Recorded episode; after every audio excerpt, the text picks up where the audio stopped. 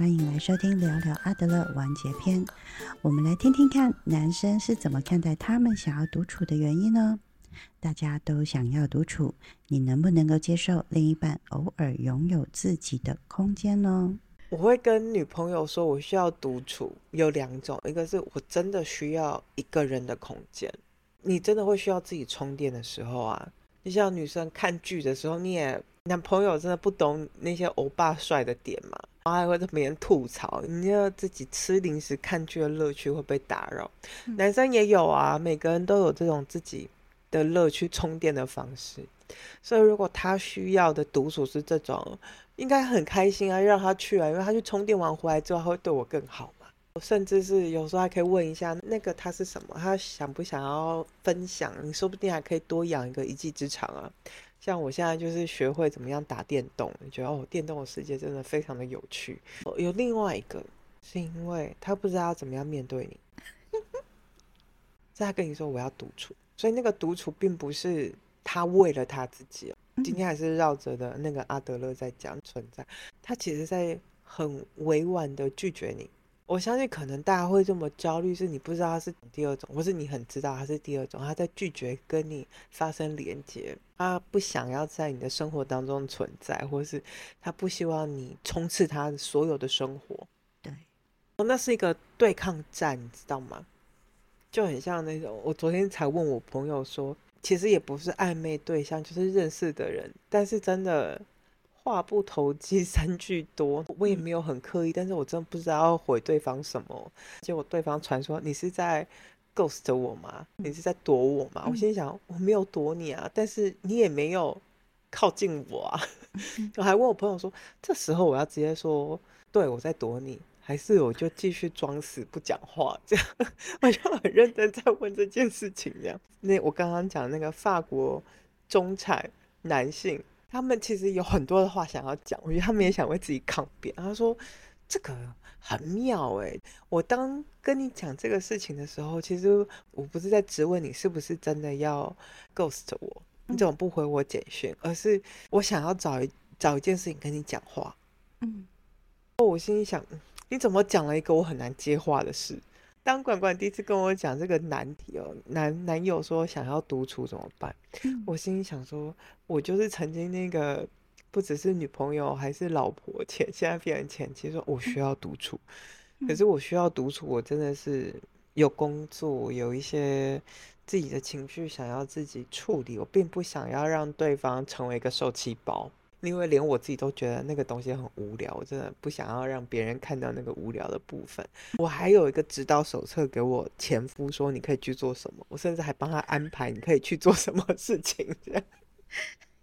各位男性同胞，你这样做未必有好处。因为我身为女性，我这样安排我前夫去做，他没有因为这样真的克服他的焦虑。他没有，所以我们离婚了。他真的需要那种存在感。这时候我只能说，唯一做对的事情就是叫他自己去找一个，叫我请我前夫去找一个他自己的治疗师去处理他那种为什么对于自己不存在这件事情会这么的焦虑，因为你不会不存在。对啊，对啊，没有任何人能够轻易的抹灭掉你的存在。回到阿德勒，就算是被关到集中营的人哦，那些被抓起来的人。他们都还想尽办法去留下自己的存在感，所以我可以理解那种男友说要独处的时候，你的那种焦虑感真的很强烈，那是一种求生本能。其实他们这样子问我的时候，我知道的，他们确实是那种很不安全感，或者是他会很害怕，或者是会觉得说自己做不够那种，他会容易的去帮自己行塑越来越。卑微，越来越没有自信的那一块的东西，就会越来越越茁壮了。但是我也知道，他们在聊这些事情的时候，其实也就是只是求抱抱、求摸摸、求呼呼而已。但是我有时候会认为是说，既然你问得到我，我的价值如果说我跟一般人一样，就是呼呼你，其实我觉得说也没有什么帮助啦。所以有时候只能够慢慢的去引导他们去想，你试着换位思考。当然，其实说真的，我在当下其实我不太会讲一些太太直接、太尖锐的话。说真的，我可以最直接讲一个例子：你跟你爸妈的关系是最亲密、有血缘的关系。比起你的亲密关系，不管是男女朋友也好，你跟你爸妈的时候，你也希望能够有一条界限，或者是要有一个呼吸的空间。你不想要自己的爸妈一直就是。关心你，其实你都会知道，说爸妈的关心是来自于那个爱，无价的爱。但是你也需要呼吸。那我们把这件事情套用到你的男女朋友或者是夫妻的一个关系的时候，你为什么就要像一个爸妈那样子追着孩子？就是说，你怎么啦？你要不要讲一讲啊？你是什么事情？我来帮你分担。你反而其实就是在当一个那种去照顾别人的一个状态。有时候，也许可能就是个压力呀。你跟你爸妈说，我需要静一静，我想要自己躲到房间去。你你爸妈不会因为这样子就会觉得说，完蛋了，我的孩子应该可能以后认不出我爸妈这个人了。你不会这样子想，但是对啊，你在亲密关系当中，你就会担心说，完蛋了，他一定是怎么样，或者是他爱了别人，他可能不爱我了，或者是他忘记我了，这样子。我得说，如果用阿德勒的目标论、目的论来解释，你的焦虑是为了什么？你的目的其实是为了确认对方是爱自己的。对，你可以拥有那份爱，所以你让自己这样的焦虑不安，你让对方无时无刻需要提供那个爱给你。如果说我们挖深一点的话，你要去确认他爱你的这件事情，其实是再深一点去看的时候，你根本其实是只是想说，你想要有很大很大的一个价值，但是这个价值是你必须要去依靠别人去认可、认定，而不是你自己去认定说，嗯，我是有价值的，我是一个很不错的人。阿德勒就在讲呢，我自己是有责任感的，我是有价值的，我不需要去做这些事情，让你让自己这种焦虑，你这么多的心力，让自己陷入在那个情节里头去捆绑啊。我们都很不想要聊那个情绪勒索，它真的就是一种捆绑，让对方你强迫要做一个回应，也就是说，你长期让自己处在一个你没有办法满足自己需求的状态。你没有办法肯定你自己的价值，像我，我觉得 YouTube 很可怕，我都我都非常的尊敬你的工作，因为我真的觉得 marketing 真的是一个哦，那是无孔不入的工作。像我前阵子看到那个 Beyonce，她等于就是七八年前的时候，不是她老公 Jay Z 有有外遇嘛，她写了一首歌叫 Hold Up。然后 YouTube 我不知道他是怎么样抓到我也在离婚的这个 keyword，他也跟我推送这个音乐，这样他就自己跳出来，我就听到，我听他的歌词，那个整个内容就有一种真的有种瞬间长大了，你知道吗？那真的是我第二次，可能第三次人生觉得哦，我自己登短廊的感觉，就是你看 Beyonce 这么的漂亮完美，然后闪闪发光。可是他在 Hold Up，我真的蛮推荐大家可以去听这首歌，看他的歌词。他就一直在跟 Z Z 说：“你找不到这些爱你的人，没有办法如我爱你般的爱你。你要想清楚，你真的值得毁掉我给你的爱吗？我该疯狂吗？我要对这件事情愤怒吗？这样，但是他也承认自己有这种黑暗面，愤怒的感受。”但是他最后还是往前，你你最好给我想清楚，你现在所追求的，你值得毁掉我们的爱吗？我会说，好像又再次成长的感觉。我们在聊自卑，在聊超越了，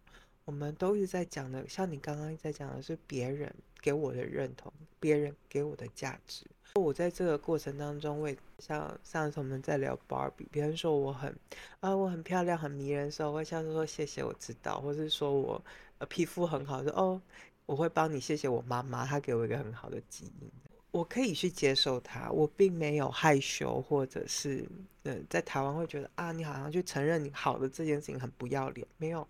我知道这是真的，我接受这件事，我自己的学识。经验，我有标准，我接受它，好的、不好的、完美的、不完美的，我都接受它。我有那个能耐去接受它。就算是这样，完美如 Beyonce 哦，她老公还是要外遇。可是让我觉得很受到启发的，就是她也接受自己受到外遇的那种受伤。接下来还出了很多的歌，等于就是在刺她老公说：“你既然这样子欺负我，这样，复仇之歌这样。”与其说是控诉，我觉得有更多的是是她老公做这件事情，她受到伤害了。所以就是可能听众，当你的男友说还要独处的时候，我相信可能你们有一些曾经被伤害过、受到伤害的那种经验被触动了，是不是你？不被要了，你的存在没办法提供任何价值了，孩子没有关系，我们停下来，我们看看自己有什么，我们能不能够先照顾自己？对方不要我是他的损失，我有多么开心的事情，我有多么有趣的事情可以跟你一起分享，我先把我自己过得好，过得精彩。他不要我是他的损失。如果他真的觉得关在家里打电动比较有趣，或是跑去跟男生朋友喝酒抽烟比较有趣，我我说真的，我真的是被带去那种男性聚会，真的是无聊到五分钟之后就很想尿遁了。那个不有趣。你能不能够让你的生活有趣？你自己有没有你自己的价值？嗯，自卑、不安全感、焦虑。像我们前几集我们在聊那个 Karen Horney 在讲，呃，现代人的精神疾病，焦虑有很多不同的的形式，在于你有没有照顾好你的生活，嗯，你的生活有不有趣？所以今天当男友跟你说他想要独处的时候，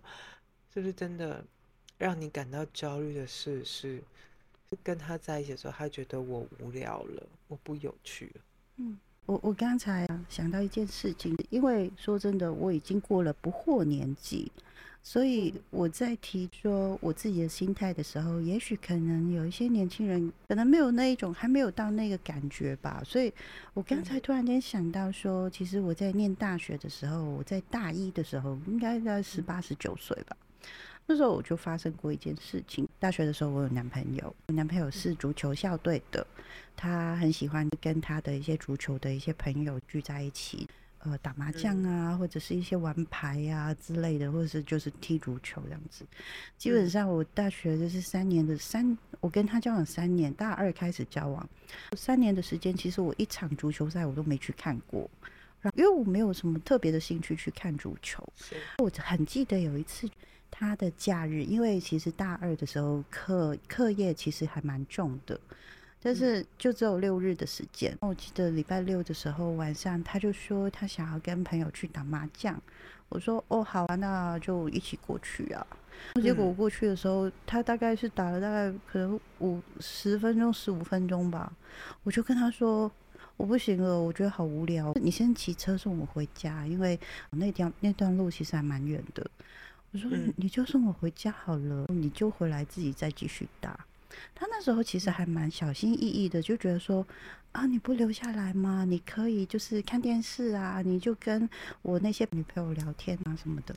我就说哦没关系啊，因为不是说跟那些女朋友不熟，只是会觉得是说我真的是待在那边，我我觉得说没有意义，而且我也觉得说我觉得很无聊。所以我就请他送回去，所以他其实很担心，是说他以为我不开心啊。我说没有，你去玩你的，我不管你几点回来，因为反正你又不喝酒，就是他那时候只是抽烟而已，你就自己回家吧。那你也不用，因为那时候的年纪其实没有手机，我就跟他说，那你就自己回家，我就是累了，我就自己睡觉。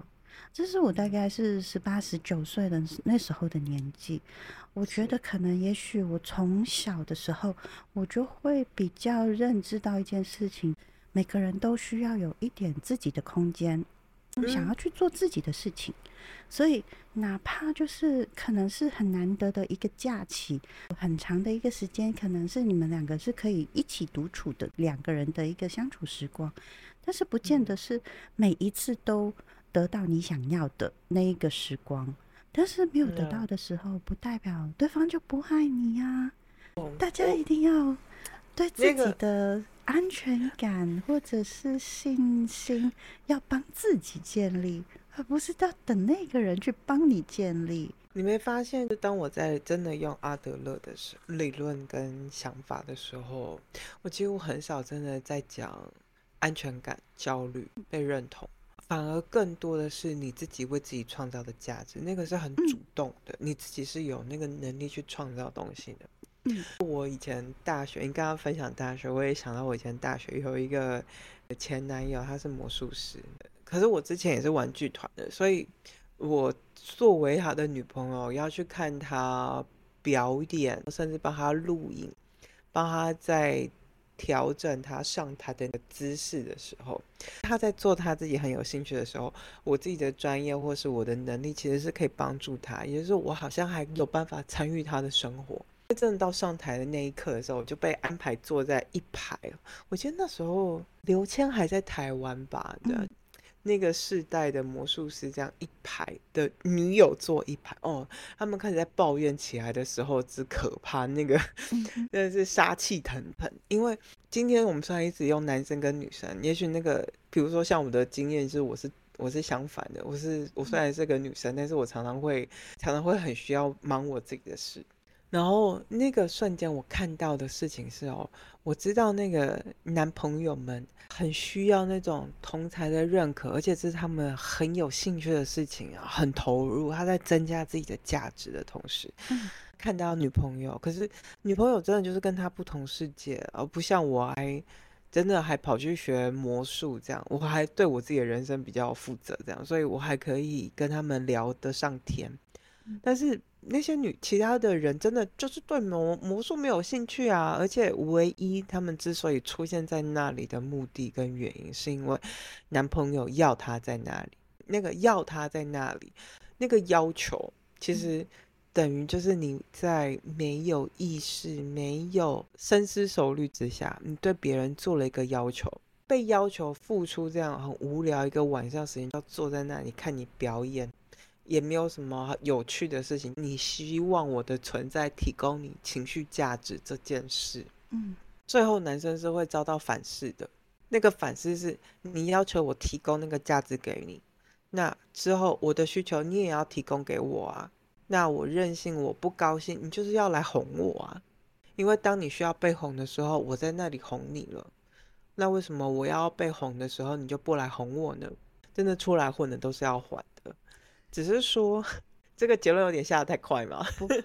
可是真的就是在还，它其实是更贴近阿德勒的那个目的论。你你那个那个要还，你就是你想要做的事情，它一定有其代价。所以你在做之前，你要想清楚，你付不付得出这个代价。当你有这样子的思考的时候，你就不会那么的以自我中心思考。你就会去看到你跟其他人的关系啊，你就会真的进入到那个社会网络里面，因为有借有还嘛，你是要想你要还人家什么的。所以阿德勒他用的真的不是像这本书叫做《被讨厌的勇气》，没有，他反而是你自己要先想清楚，你要不合群哦，你有没有足够的能耐出来混的要还？你被讨厌，你被排挤了，你自己能不能够接受得了被排挤这件事？嗯，他其实在讲的是目的论，在讲的是这个，而且还有个更重要的事情是，你要搞清楚你被讨厌了。你这样子，比如说像女朋友拒绝的男朋友，我就是不想要去，或是男朋友不希望女朋友不来。像我们刚刚说，男生你就是想要独处，你自己要想清楚，你跟对方说你想要独处的时候，你的目的到底是什么？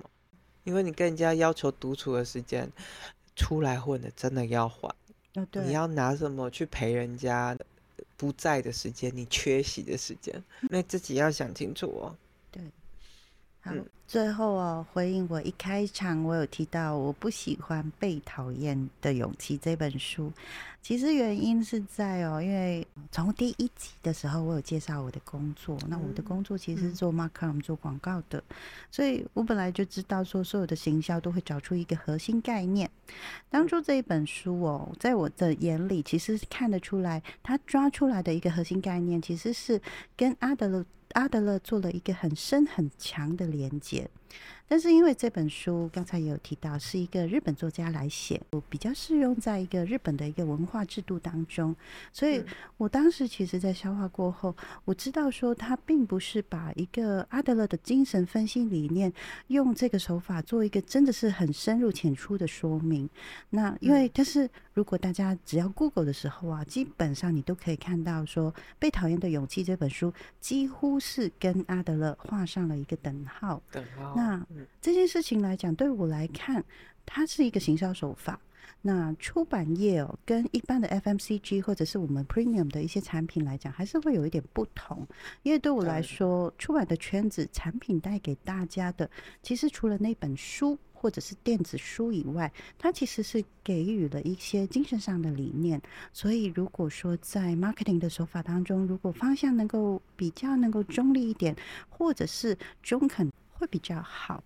那虽然说这是一本九年前的书啦，也许现在其实已经不流行了，年轻人可能也没有想要再去看。但是我不得不承认，有非常大部分的人，就算不看这本书，都还是会认为这个本书就是在讲阿德勒的理念之一。那。这样的一个不精准的描述，对于这样子的一个精神学派大师来说，或者是未来需要用到这样子的一个概念去助人的一些心理业界的专家，其实我有时候会觉得还蛮可惜的。就像今天，我们也只讲了自卑与超越。或者是一点点的一些从呃这一本呃被讨厌的勇气这本书带到的一些概念，其实还有一点点小小的目的论。那阿德勒其实还有很多的概念，我们其实都没有谈完的，因为我们不是一个教学节目。我们我们只是我们也没有要卖课程，对，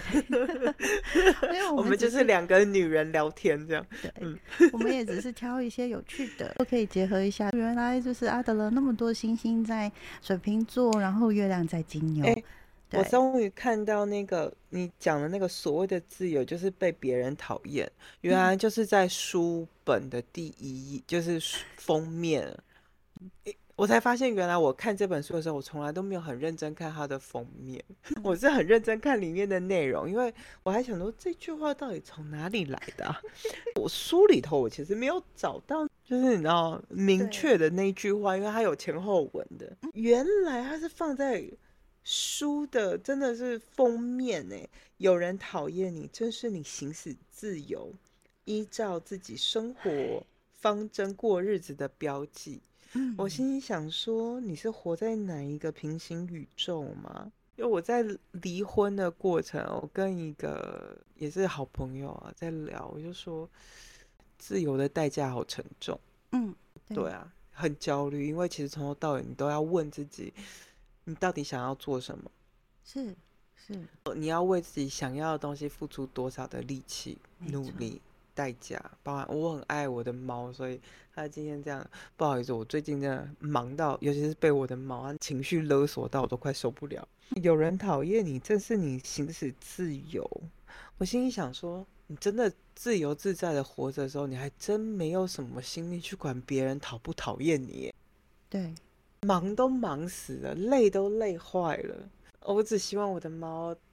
不要在我工作的时候才要我注意力，等我工作结束的时候他又不理我，烦死了！我还要对他作为行为矫正。是我不会觉得我今天有真的好好在介绍到阿德勒，尤其是我刚刚提到阿德勒在他的理论在发展的过过程当中，其实是经历的是欧洲一二次世界大战的深度跟厚度的差异。我不会说你不懂就。代表你是无知部，而是你我们嫁接我们理解它的那个角度是很不同的。就像我前几天跟管管在分享，呃，上周日是法国博物馆日，基本上就是每个月的第一个礼拜天，博物馆是不用钱的。那我就挑了一个博物馆去逛，去那个国家文史档案馆这样去看，刚好在展出的是呃废除死刑的那个历程。像在台湾，我们在讨论废死，不过也就才二三十年的时间吧。最后的结论还是因为我们必须要成为地球村的义务议员，大家加入 WTO 一些人权组织，我们必须要遵守终止我们要废除死刑的暂缓死刑执行。但是那个深度跟厚度真的不够深，尤其是我昨天前前几天在历史档案馆看到的，我才知道原来法国在谈论死刑是足足谈了一百五十多年耶。嗯，而且第一个死刑在谈论废除死刑的发起人，原来是写《悲惨世界》的 Victor Hugo。我们都看过《悲惨世界》嘛，孤雏类。可是我那个。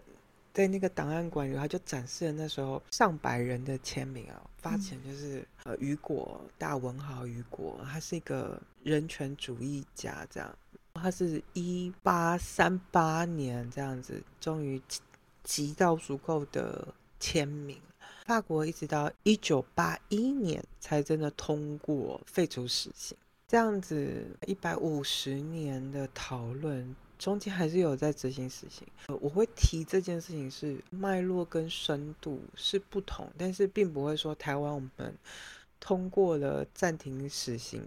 执行这件事情的价值就没有法国的这个价值来的深刻，的确没有比较深刻，但是我们台湾人还是办到了，我们还是办到了，为什么这件事情那么的重要？呃，可能台湾人比较能够。不能够理解是为什么对于欧洲人废除死刑这件事情这么重要。其实，在他其实，在考验你怎么样思考，身为一个人，他的价值是什么，政府是什么，国家能不能够处以死刑这样子的事情，你的感受的思考够不够深？嗯，所以我其实我都觉得我今天没有在很认真的在谈阿德勒。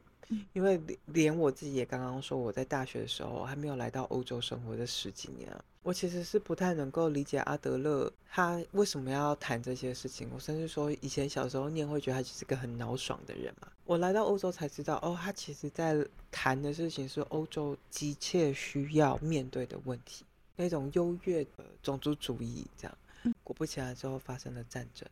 那台湾现在二零二三年的我们。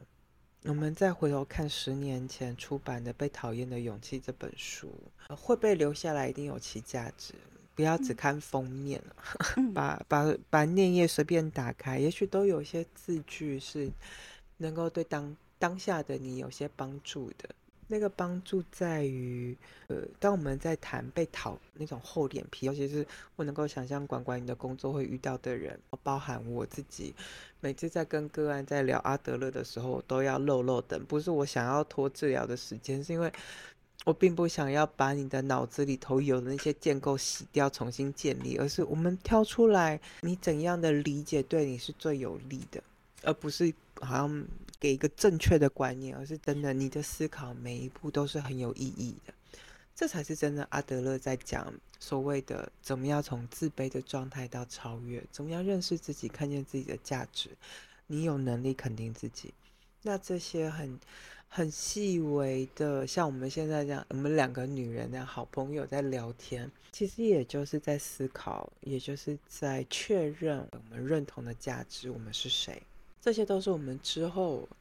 当人生真的碰到一些转折的时候，能够超越这些情节的很重要的养分。所以，因为管管的邀请，我再重新看呢《被讨厌的勇气》这本书的时候，如果不是你，我还真的他就是在我书书架上的一角，这样我要找的时候还花了一点时间呢。嗯，他让我重新去看见，说哦，这本书其实在被谈起是有有趣的。是需要的，因为我们好像理所当然都自由了。我们可以为我们可以说我们自己是谁，我们甚至可以决定自己的性别这样。可是我们其实好像都没有在讲我们怎么样去参与这个社会，我们跟这社会其他人的互动是什么。如果你现在有这样子的疑惑，我还蛮建议不要看只看封面啊，不要看那个，这真的是行销很完美的案例，我才不要看这个书名《被讨厌的勇气》没有，请把书打开，里面的内容其实跟书的封面完全两回事。嗯，对。然后下一个结论，因为刚才其实你在讲的时候，我突然间想到一件事，跟阿德勒或者是跟现在的自卑或者是一些什么超越没有关系。是我们从一开始啊，你有提到说，一开始你对于阿德勒其实是一种你认知他就是一个脑爽的人。所以，呃，从我刚才提到你在法国没有他的书，到现在重新再去花了那么多的时间经验了，你对阿德勒有不同的一个体悟。这件事情，其实我也想要希望听的人可以知道一件事：我们往往其实，在某一个阶段的时候，可能很讨厌一个人，很不喜欢一个人，或者是觉得是说我对他的一个状态其实是永远不改变的。但是其实。你需要给自己一点时间，不是给对方哦，是给自己。你给自己一些些时间的时候，你就会发现说，当你的生命历程走过一轮的时候，你会发现有很多事情，你就会用不同的角度去看，你你会改变看别人的一个观点，或者是你对自己的解读也会有改变。所以，所有的变其实都是正常。我有时候就会很想要告诉他们说。有很多女生都会说，那个男生就是说会一直都爱我啊，为什么他会变了？他就是变了。每个人 都会变，其实你自己都会变。对，你看看，从我们对于一个精神大师，或者是对一本书，其实那个不习惯的状态状态。你到最后，其实你会有一些不同的领悟，所以要接受这个环境其实一直都在改变，让这些改变当成其实是一个正常的，就是我们常说的无常乃常这样子的一个概念，你会活得更舒服、更自在一点。这是我刚才听到脑爽的时候，我突然间想到要跟大家讲的一句话啦。看，我还因为手边就是这本书嘛，《被讨厌的勇气》，觉得那个它其实。哦，真的是行销真的很厉害，因为其实我在重新看这本书，在看这个书名的时候，我真的觉得，其实他没有讲的那个主词，其实是自己被自己讨厌的勇气。对，他把那个自己拿掉了，其实是你讨厌被自己讨厌的勇气，你能够做到多少？你能够付出多大的代价？你扛不扛得住？对。可能真的才是所谓自由的代价，不是厚脸皮让人家讨厌你。不，那我们这一集就先聊到这里，下一集我们就要聊女性主义、女权主义这些内容喽。希望我下周可以休息的比较好。好，OK，那就先这样。OK，拜拜。拜拜。